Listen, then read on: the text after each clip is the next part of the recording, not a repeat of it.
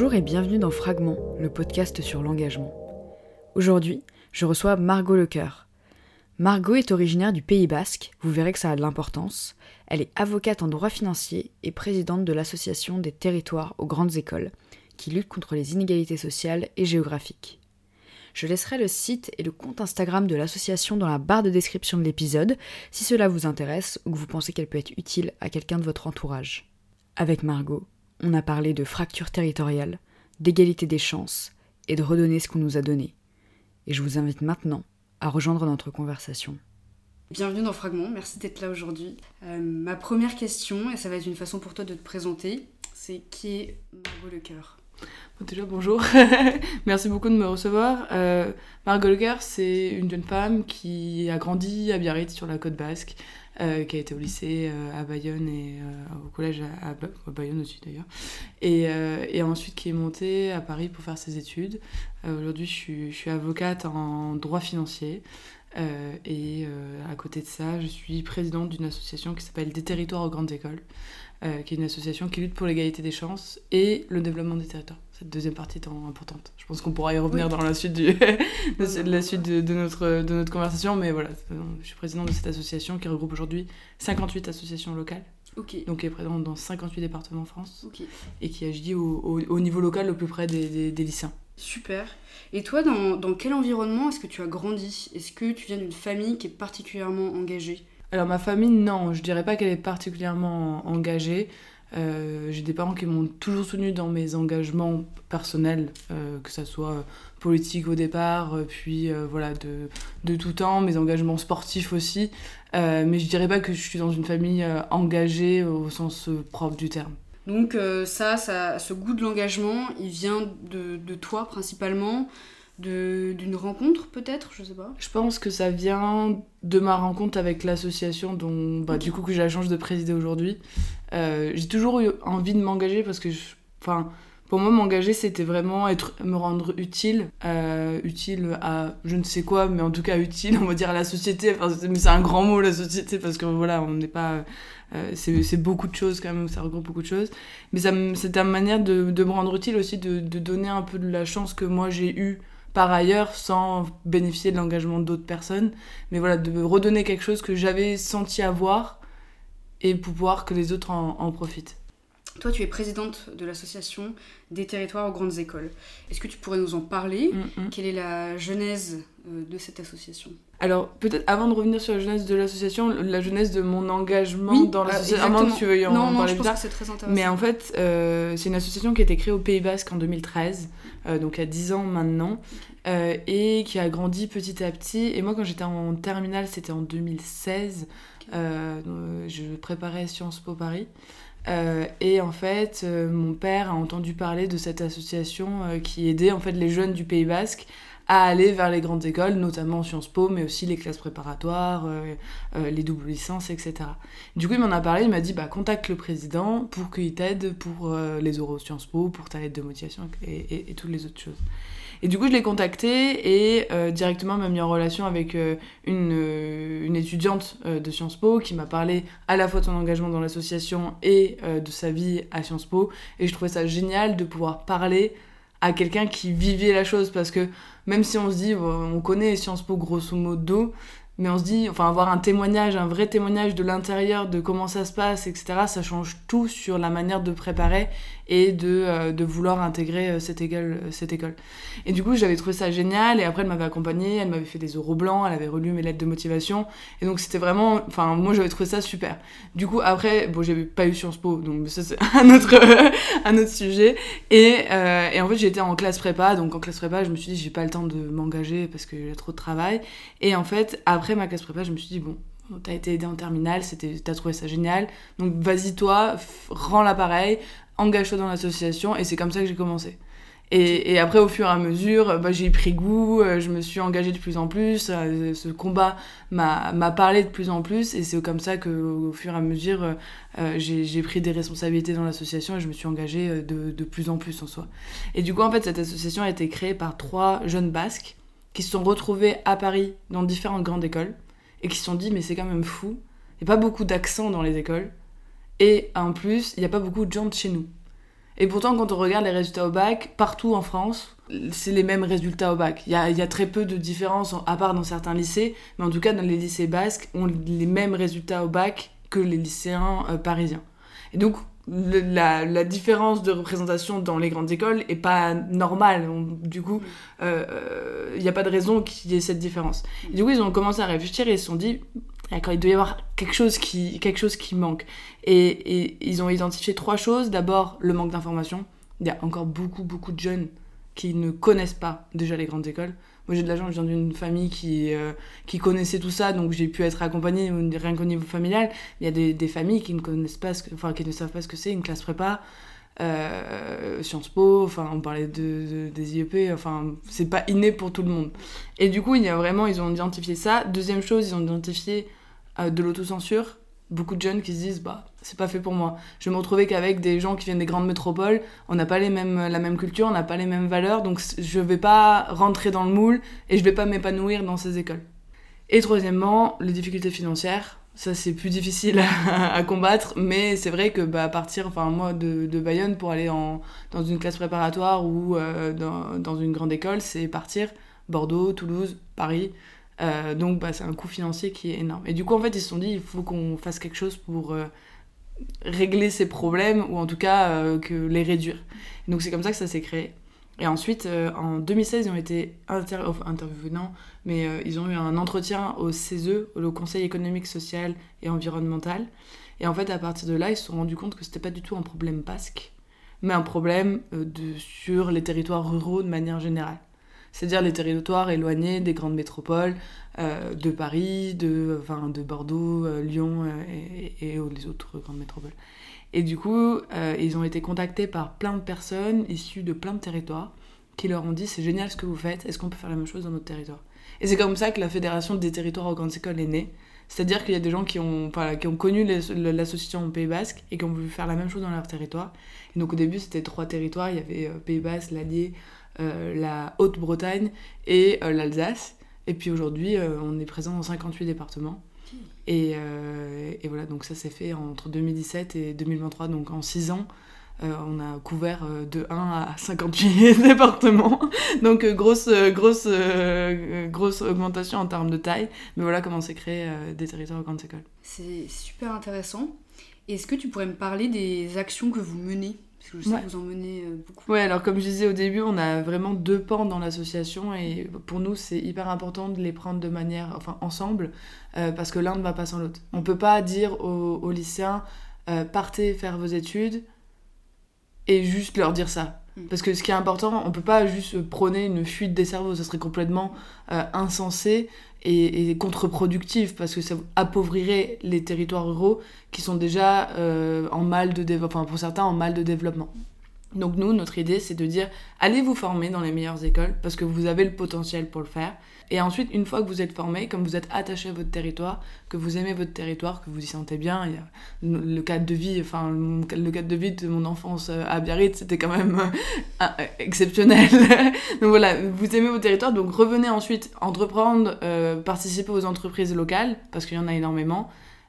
Et bah, mettez vos compétences au service du territoire. Et comme ça, on enrichit les territoires dans le même temps qu'on éduque la population.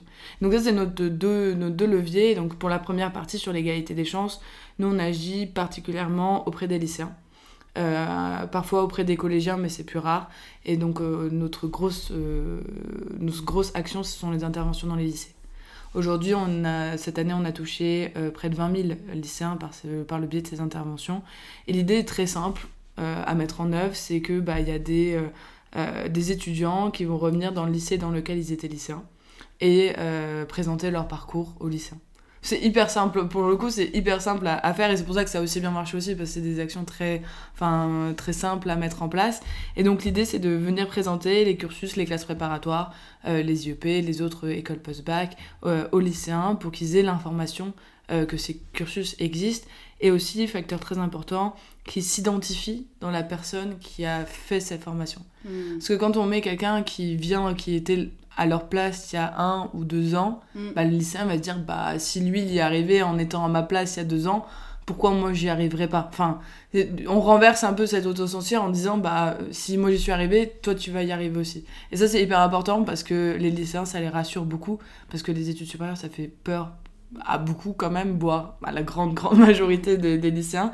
donc leur dire que pour nous ça s'est bien passé, on s'est bien acclimaté, je mets des gros guillemets quand même parce que parce que quand même y a, voilà on n'a pas tant de différence que ça, mais voilà, ça permet de leur montrer que c'est possible et qu'ils vont y arriver sans, sans, problème. Donc ça, c'est notre grosse, euh, notre grosse action. Euh, après, on a d'autres actions, le mentorat qui devient de plus en plus important.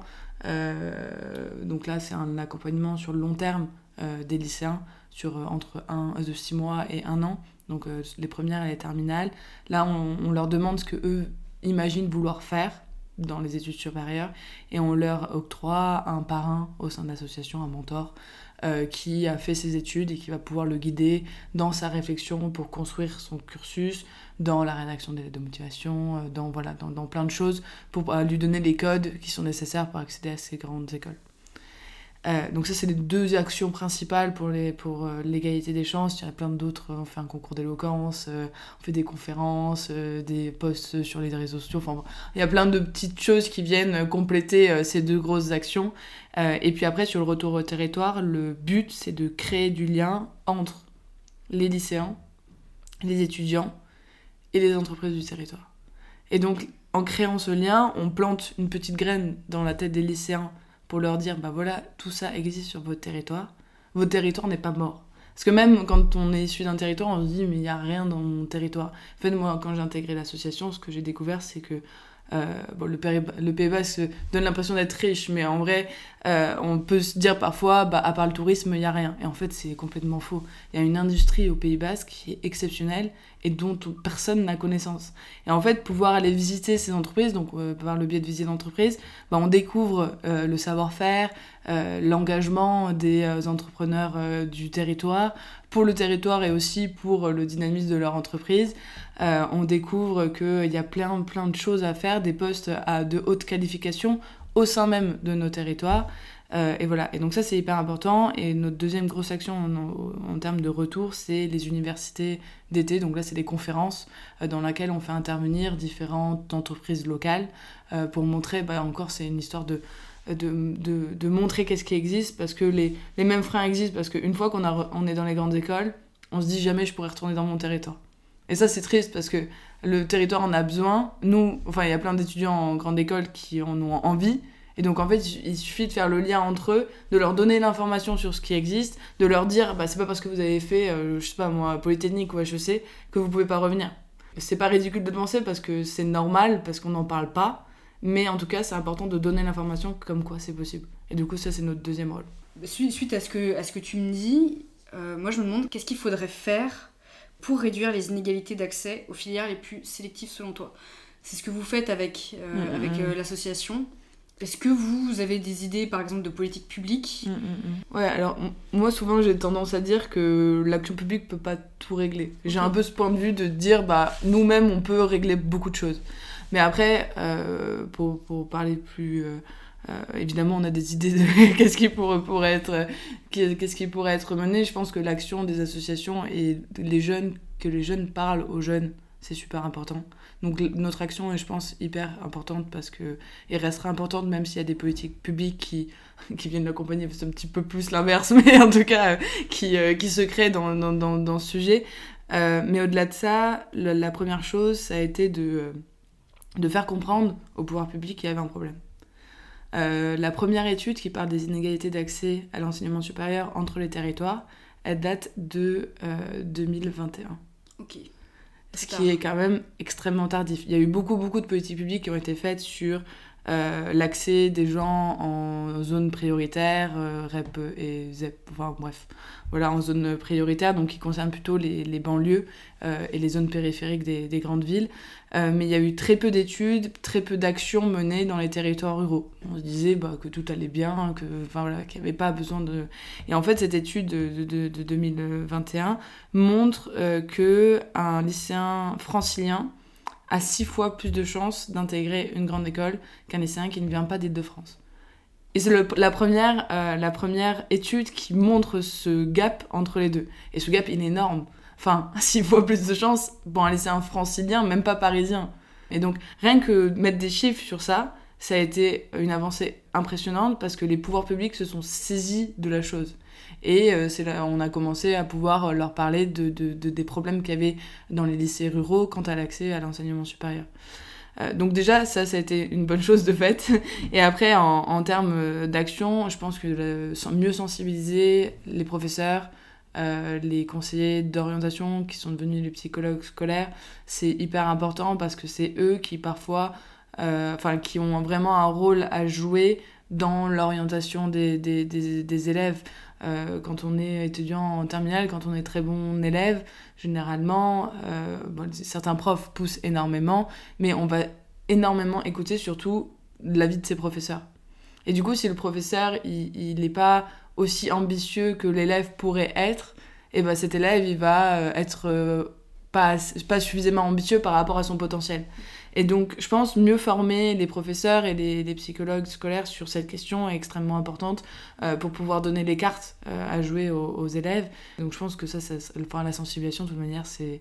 Enfin, pour moi, c'est le plus important parce qu'au-delà des fonds qui pourraient être mis en œuvre euh, bah, pour aider les, lycéens à, pouvoir bouger, parce que les, bourses on en parle souvent, mais la précarité étudiante, c'est un vrai sujet aussi, et c'est renforcé quand on, a, quand on vient de loin. Euh, bah, quand on vient de, bah, Haute-Savoie ou euh, du Pays Basque ou même de l'Ariège et qu'on doit bah, payer les allers-retours euh, qu'on doit en train qui coûte quand même un bras si je peux parler trivialement. Le logement la, la nourriture parce que à la différence des élèves par exemple franciliens enfin d'un étudiant sur francilien, bah, on ne vit pas chez nos parents.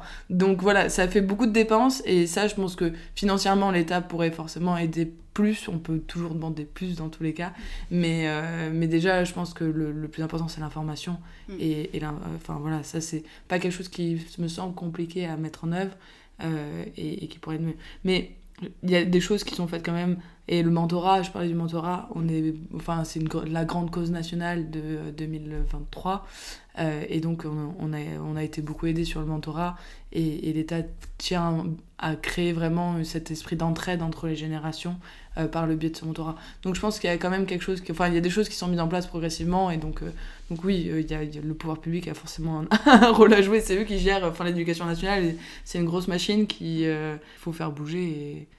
Est-ce que tu penses pas que ça serait intéressant de rééquilibrer l'offre de formation sur les territoires, sur le territoire national pour réduire cette fracture géographique justement? Mm-hmm. Parce que les, formations élitistes, les plus prestigieuses, elles sont toutes concentrées dans les métropoles et en particulier à Paris où le coût de la vie est très cher. Mm-hmm. je suis complètement d'accord avec toi et au-delà des, des grandes écoles, il faudrait décentraliser les classes préparatoires.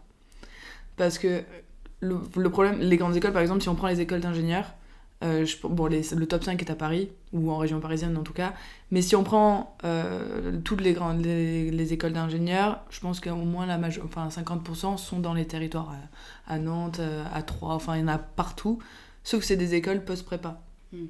Et bah, du coup, c'est des écoles qui sont implantées dans les territoires, mais auxquelles les élèves de ces territoires n'ont pas forcément accès parce que bah ils sont pas dans la bonne prépa après le bac et donc ils accèdent pas à, ces écoles. Et donc le problème il est même en, en amont des grandes écoles et se dire que s'il y avait des, des classes des, des, classes prépa très bonnes euh, dans euh, partout en France, en fait on, maximiserait le chance d'avoir une diversité euh, territoriale dans les grandes écoles. Et, et ça c'est super important parce que même enfin et puis en plus faire venir un lycéen dans les meilleures prépas, disons les, les, trois, les trois plus grandes parisiennes, euh, pour le lycéen, c'est un... Enfin, c'est une énorme marche à, à, monter parce que déjà, c'est aller à Paris, mm. donc ça, fait, ça peut faire peur. Deuxièmement, se dire que bah, les, tous les lycéens, tous les, euh, tous les élèves de prépa vont venir de lycées parisiens et qu'ils vont être une très faible proportion à pas venir de lycées parisiens. Et donc, il y a quand même un, un, gap, un petit gap de niveau quand même à, à, à, à pourvoir. Et voilà, donc à 18 ans, à 18 ans, Ouais, c'est ça, à 18 ans. à 18 ans, ça peut faire très peur. Donc, euh, je pense que mieux répartir l'offre des classes préparatoires, et notamment les, les, très bonnes classes préparatoires, ça pourrait, euh, ça pourrait déjà être super. l'excellence académique, euh, enfin, suffit pas, notamment bah, la sociologie, notamment les travaux de Pierre Bourdieu l'ont bien montré, que les étudiants issus des milieux favorisés euh, se sentaient plus légitimes, se postulaient à des filières plus sélectives, mais ils avaient aussi les codes, un habitus, euh, un savoir-être qui est souvent attendu notamment lors des oraux euh, des grandes écoles. Et dans cette course à, la distinction qui s'est intensifiée ces dernières années, comment est-ce que vous voulez préparer justement pour pallier, pour résorber les inégalités sociales. Nous, ce qu'on essaye de, dire aux lycéens, au-delà de leur donner les codes qui sont attendus dans les grandes écoles, parce que même si on, est contre ou on peut penser ce qu'on veut de ces codes, ils sont aujourd'hui encore hyper importants. Et donc déjà, on leur donne ces codes. Et, c'est la première chose que nous, on doit faire euh, en tant qu'étudiante de ces différentes écoles, euh, c'est de leur donner bah, ce qui euh, est attendu. Mais au-delà de ça, ce qu'on essaye de faire, c'est de rendre les lycéens fiers de là où ils viennent. Et ça, c'est hyper important parce qu'il y a beaucoup de grandes écoles qui aujourd'hui veulent diversifier leur recrutement. Et du coup, dire à ces lycéens, soyez fiers de là où vous venez, soyez fiers de votre parcours. Généralement, on est dans des territoires où on, on a plus accès à la nature, euh, au sport. Euh. Il y a plein de choses à mettre en valeur. Il y a des cultures territoriales super fortes. Moi, je viens du Pays Basque. Euh, et si au lycée, j'avais su que c'était une force plutôt qu'une faiblesse, ça aurait, enfin, ça aurait été génial. Et je pense que j'aurais pas du tout abordé mon oral à Sciences Po Paris de la même manière. Et donc vraiment, on cherche à, rendre les lycéens fiers. Et, le fait de connaître le tissu économique local, ça peut renforcer ça aussi. C'est dire, bah, on vient d'un territoire qui est certes reculé, certes on n'a pas forcément les mêmes codes que tous les lycéens qui viennent des lycées parisiens, mais on a ces valeurs, on a cette culture, euh, on a cette vision euh, de, de la vie et cette vision de la société que eux n'ont pas forcément, et c'est quelque chose qu'on peut apporter à l'école. Et donc je pense leur faire comprendre que c'est une richesse plutôt que euh, une, un poids, c'est super important. Et moi, je pense que ça m'aurait. Enfin, j'aurais trop. j'aurais été hyper heureuse de m'en rendre compte avant de. Avant d'arriver. Enfin, je suis trop contente de mon parcours, mais avant de d'entrer dans les études supérieures, si je l'avais compris, ça aurait été. Mais ça, ça aurait été génial. Qu'est-ce que tu penses de la méritocratie, du, du mythe, de, de, de, la tyrannie du mérite, pour reprendre l'expression de Michael Sandel, qui est professeur de philosophie politique à Harvard avec un système qui nous fait croire que quand on veut, on peut. Tout à l'heure, tu as évoqué une statistique avec les étudiants franciliens. -hmm. Moi, j'en ai trouvé euh, une autre qui se rapproche de, de, cette, de celle-ci, qui est que dans les trois plus grandes écoles françaises, donc Polytechnique, Normal Sup et HEC, on a 25% des élèves qui ont fait leur lycée à Paris, alors que les bacheliers parisiens représentent 3% mm -hmm. de l'ensemble des bacheliers. Ça, c'est euh, Julien Grenet, qui est économiste spécialiste de l'éducation. Comment est-ce que on brise ce mythe de la méritocratie, que je trouve qui est très implanté en France encore. Tu vois, on croit vraiment que mmh. on peut s'en sortir à la force de sa seule volonté, euh, ce qui n'est pas nécessairement vrai. Et je trouve que justement que des assauts comme des territoires grandes écoles existent, ça prouve bien ça, qu'en fait il y a mmh. besoin, qu'il y a une défaillance de, de l'État à ce niveau-là, au niveau de l'éducation, et que, que, votre association, et que d'autres aussi, euh, viennent pallier. Quoi. Mmh, je pense que au-delà de briser le mythe de la méritocratie, il faut renforcer bah, le caractère méritocratique des études en France. Euh, Aujourd'hui, il y a un déterminisme, bon, on met le social de côté, mais déterminisme territorial qui est quand même ancré, tu viens de le rappeler, euh, entre les 25 et 3%, c'est quand même énorme. euh, donc, ça veut dire qu'au-delà du seul mérite, il y a d'autres facteurs qui jouent. Je pense que le mérite joue en partie, ça j'en suis persuadée, parce que sinon, bah, déjà, peut-être que je serais pas là, et puis euh, enfin, notre action n'aurait pas de sens. Donc je pense qu'il faut continuer à dire aux jeunes, si vous voulez, vous pouvez, parce que sinon, si on, si leur dit plus ça, si on leur dit, bah, vous êtes foutus dans tous les cas, bah en fait euh, on sert plus à rien.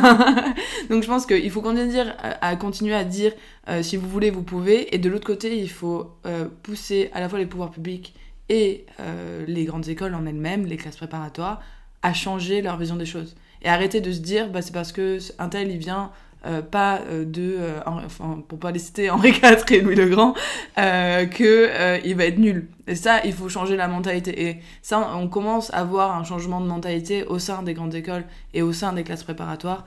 Il y a beaucoup de classes, même classes préparatoires, enfin de Louis le Grand ou même Ginette à Versailles, euh, on voit qu'ils commencent à changer qu'ils veulent diversifier leur recrutement parce qu'ils se sont rendus compte qu'il y avait des talents en dehors de Paris et en dehors de leur base de recrutement euh, habituelle.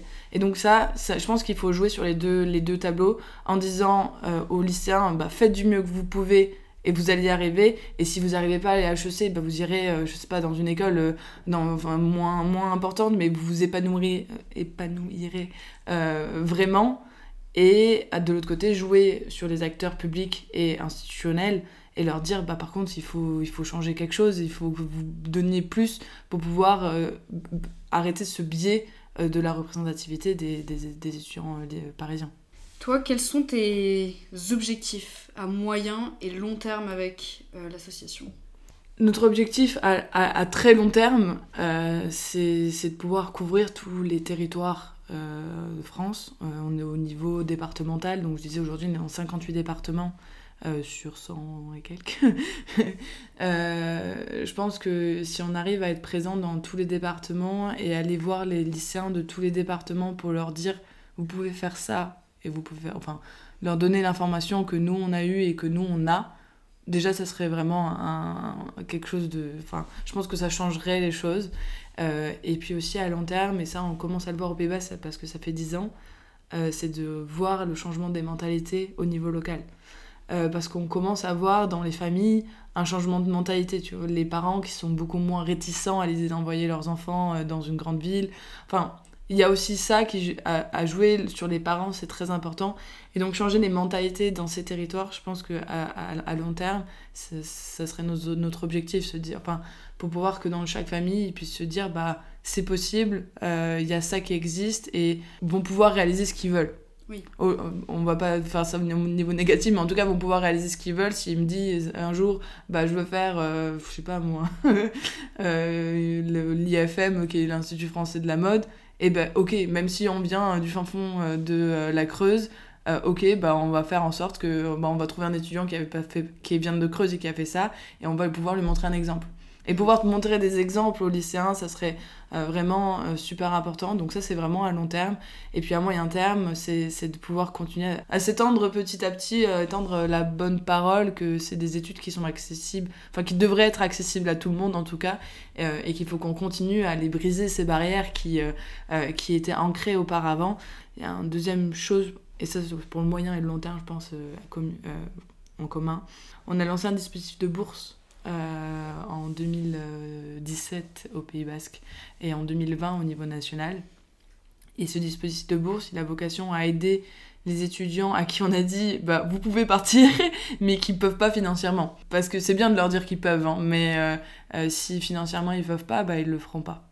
Et, donc on a considéré que c'était très important de les accompagner aussi financièrement au moins pour les, nous les accompagne sur les deux premières années de, de leur vie étudiante. C'est une bourse de 6 000 euros sur deux ans euh, donc ce qui, permet un peu de, les, de qui s'installent et d'avoir pas cette contrainte euh, de, de, penser euh, financier pendant au moins deux ans. À moyen terme, c'est de, bah, de pouvoir étendre ce dispositif. Pour ça, on a autant besoin des, entreprises, des mécènes et privés, et, et puis aussi de, de, la volonté dans les différentes associations locales. voilà, donc ça, c'est vraiment notre objectif à, à moyen terme, c'est d'étendre ce dispositif. Cette année, on en a distribué 58. Euh, donc euh, ce, qui est, ce qui est bien, mais je pense qu'il y a tellement de gens qui en ont besoin et qui, euh, et qui sont brillants et qui, voilà, la dernière remise des bourses, il y, a une petite qui nous a dit qu'elle aurait arrêté ses études au bac si elle avait pas la bourse. Et là, on se dit, ok, on a peut-être un impact sur la vie de ces gens. et, donc, euh, il faut qu'on continue. Et, ce dispositif, il a vocation à s'étendre. Et si à long terme, on peut, euh, je sais pas, je sais pas jusqu'à combien de bourses on pourrait distribuer, mais si dans chaque département qu'on couvre, on, on pouvait distribuer une dizaine de bourses, ça serait incroyable. Et ça, serait, ça pourrait changer la vie de tellement de gens que voilà, voilà. et à titre personnel, qu'est-ce que tu as apporté ton engagement? Ça m'a porté énormément en vrai. Parce que maintenant, ça fait 5 ans que, que je suis engagée dans l'assaut. Euh, j'avais eu des engagements un peu politiques avant, j'avais pas forcément. Euh, ça m'avait pas forcément apporté quelque chose. C'était très sympa, je pense que ça m'avait euh, permis de m'ouvrir aussi sur les gens, mais ça m'avait pas apporté grand chose.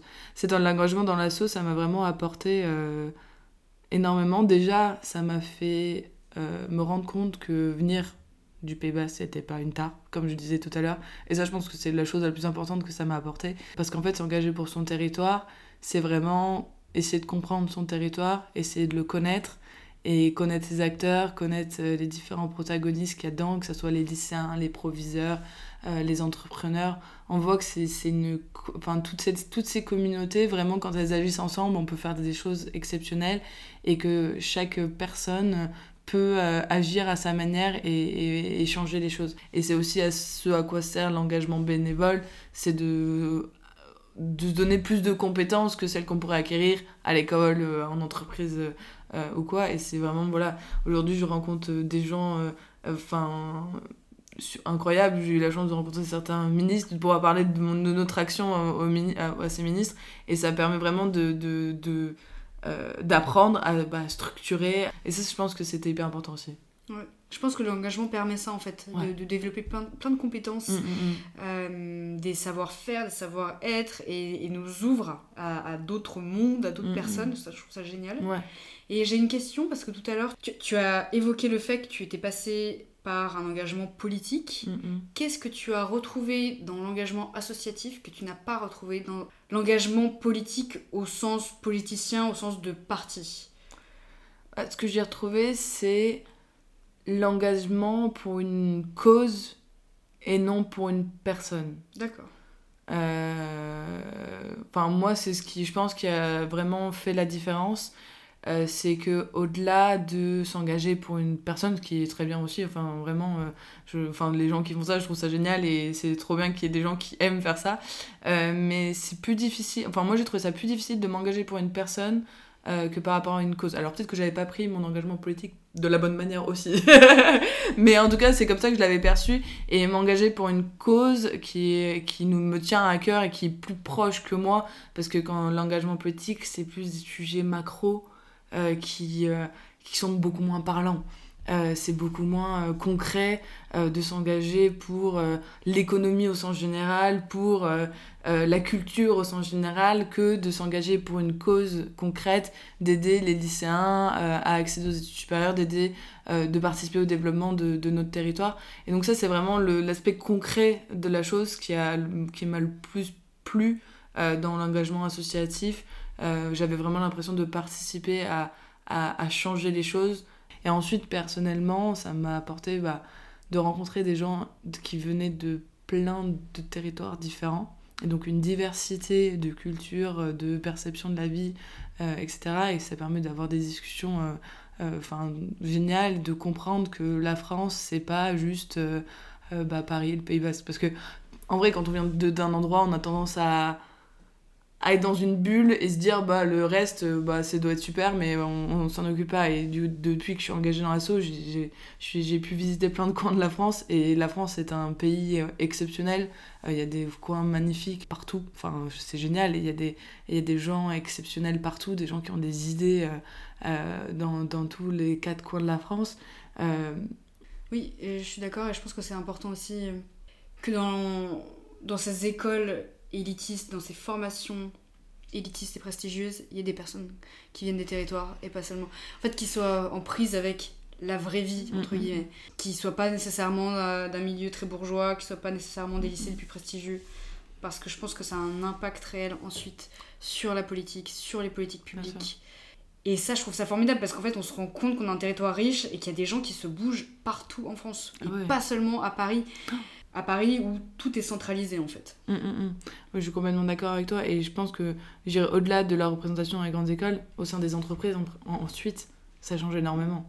Euh, je pense que apporter cette vision de la vie euh, en entreprise, c'est super important et ça apporte beaucoup de richesse à l'entreprise qui, qui, recrute ces gens-là parce que bah, c'est ouais, une perception différente et euh, ça peut casser les codes parfois et c'est parfois pas mal. Maintenant, je vais te poser les questions de la fin. Est-ce qu'il y a euh, une question que tu aurais aimé que je te pose ou un sujet qui te tient à cœur et qu'on n'a pas abordé? Hmm. Je pense qu'on aurait pu euh, aborder, c'est peut-être pas moi, c'est peut-être moi qui l'ai pas fait, mais la, le, collectif que l'assaut représente parce que euh, moi je préside l'assaut, mais bon, tout seul, je ne serais pas grand-chose. Déjà, le fondateur, Vicente, et puis son successeur, Cyprien, qui ont construit à la fois le Pays Basque et au niveau national, ils ont eu, enfin, le, ce qu'il a, le souffle qu'il a lancé a été exceptionnel parce que vraiment, c'est incroyable ce qu'il a construit et cet engagement qu'il a donné, à, enfin, ce goût de l'engagement pour le territoire qu'il a donné à tellement de jeunes. Et, ça, vraiment, je trouve ça impressionnant parce qu'on se rend compte que il euh, y a énormément de jeunes qui viennent à Paris, mais qui sont très très attachés à leur territoire. Et qu'on puisse mettre ça en valeur, je trouve ça génial. Et au-delà de, ces deux personnes qui ont quand même structuré l'assaut et qui sont quand même importantes et, sans qui euh, tout ça n'existerait pas, euh, chaque association locale est indépendante. Et donc notre, notre mode de fonctionnement, c'est vraiment que le, les assos locales interviennent au niveau local. Moi, au niveau de la fédération, j'organise, je parle au pouvoir public, euh, je parle, euh, voilà, je, je diffuse l'information sur, sur le sujet et j'organise un peu tout. On organise un peu tout au niveau de l'équipe nationale, mais c'est au niveau local qu'ils agissent. Et donc, on a 58 présidents, 58 secrétaires généraux, etc. Et c'est ces personnes-là, euh, grâce à qui on arrive à faire quelque chose. C'est elles qui vont intervenir dans les lycées, c'est elles qui construisent l'action au niveau local. Et donc, c'est un collectif, aujourd'hui, on est 1500. Euh, et c'est un collectif exceptionnel et qui agit tous pour la même chose.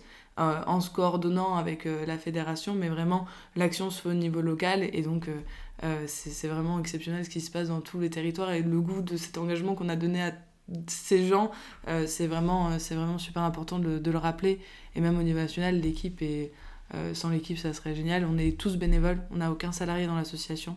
Euh, donc c'est vraiment, enfin on parle d'engagement dans le podcast, c'est vraiment un engagement de notre part, euh, de temps, euh, d'énergie pour cette cause qui nous tient à cœur, à la fois aider les dessins et puis participer au développement de nos territoires. Je pense que l'association c'est vraiment vraiment l'engagement, un engagement vraiment fort de tout le monde et je pense que c'est hyper important de, de, le rappeler aussi. Est-ce que toi tu as une recommandation culturelle à faire découvrir à nos auditeurs et auditrices Que ce soit un livre, un film, un podcast, un spectacle? J'ai pensé à deux choses, à, deux choses sur euh, lesquelles on pourrait, euh, enfin, qui pourraient être intéressantes. J'avais lu euh, il y a une petite année un livre de Bruno Latour, qui est un je sais pas chercheur, chercheur qui travaille sur les questions d'écologie. Exactement, qui avait écrit un livre qui s'appelle Où atterrir? Euh, comment s'orienter en, politique, mais politique au sens large. Pas politique droite-gauche. Politicienne. Ouais, euh. vraiment. Euh, politique en sens large. Et c'était très intéressant parce qu'il mettait cette question des territoires et cette différence de vision entre les gens qui urbains et les gens qui venaient des territoires ruraux en parallèle. Et c'était très intéressant, donc je conseille énormément. C'est pas un livre que tout le monde. Enfin, je l'ai trouvé par hasard, donc, donc j'en profite pour, pour, faire, pour en parler. Euh, et puis une autre, une autre chose qui parle de l'engagement, et je pense que c'est enfin, dans le thème. C'est euh, c'est dans le thème. On avait participé à la, à la retransmission d'un film qui s'appelle Rupture. Ok, de qui? Euh, Je crois que c'est un collectif. et donc c'est un film qui parle des jeunes qui ont fait des grandes écoles, qui ont fait des cursus qui les prédestinaient à certains métiers et qui en fait ont dit non. Euh, qui fait un peu écho euh, au discours euh, qu'avaient tenu les étudiants d'AgroParisTech il y a quelques années sur le fait de bah, s'engager pour l'écologie et pas et pas dans le, dans le mood, dans le modèle qui leur était prédestiné. Et c'est un, un, film sur ça et qui montre différents lancements. Alors il y en a un qui a lancé une entreprise de tiny house, l'autre, enfin voilà. Donc c'est très intéressant et c'est un beau film sur l'engagement et sur, sur la volonté de changer les choses, c'est vraiment pas mal. Génial, bah j'ai regardé ça. je crois qu'il en a accès libre en plus, donc euh, ah, vraiment. Euh, Super. ouais, j'ai vérifié avant de venir, donc normalement c'est bon. Parfait pour les dimanches soirs. et, et, enfin, euh, quelle personne engagée est-ce que tu aimerais entendre sur ce podcast? Je, je, pense que je vais en donner deux. Parce que je pense que le Bichente dont je parlais tout à l'heure, qui a fondé l'association, il est ça serait très intéressant de l'écouter. J'aurais pu lui en parler d'ailleurs, mais je pense que ça pourrait être très intéressant. Mais bon, c'est un peu sur le même sujet, mais en tout cas, ça serait vraiment intéressant parce qu'il est vraiment engagé pour le territoire, euh, pour le coup. Et, euh, et, ensuite, en termes de personnes engagées que j'aimerais, tu pourrais inviter les, les jeunes Européens. Euh, c'est une asso qui a été créée au moment de la construction, au début de la construction européenne, et qui a vocation à promouvoir l'Union européenne dans les, dans, bah, en Europe. Hein. voilà. Et non, ils ont notamment un une formation jeune, donc qui s'appelle les Jeunes Européens, et qui euh, agit notamment sur euh, l'information auprès des euh, lycéens, collégiens et, et, tous les publics jeunes sur qu'est-ce que c'est l'Europe, qu'est-ce que c'est l'Union Européenne, comment ça marche, les institutions, le mode de, fonctionnement démocratique, etc. Et je pense que comme il y a les élections européennes bientôt, ça peut être intéressant sur ce type d'engagement, cet engagement pour l'Europe, qui est un engagement aussi important et, et comme ils ont un côté apolitique et apartisan surtout, euh, ça peut être intéressant de les, les interroger. Bah, je, je, les contacterai. Ils sont très sympas en plus. Merci beaucoup Margot d'être venue. Euh, avec et, puis, et puis à bientôt peut-être. Ah oui, euh, avec plaisir. merci beaucoup. Merci d'avoir écouté cet épisode jusqu'ici. S'il vous a plu, n'hésitez pas à le partager, à laisser votre avis et des étoiles sur votre application favorite ou à faire une story sur Instagram que je repartagerai. Si vous le souhaitez, vous pouvez m'écrire sur LinkedIn ou Instagram pour me faire un retour ou me proposer de nouveaux invités. À bientôt!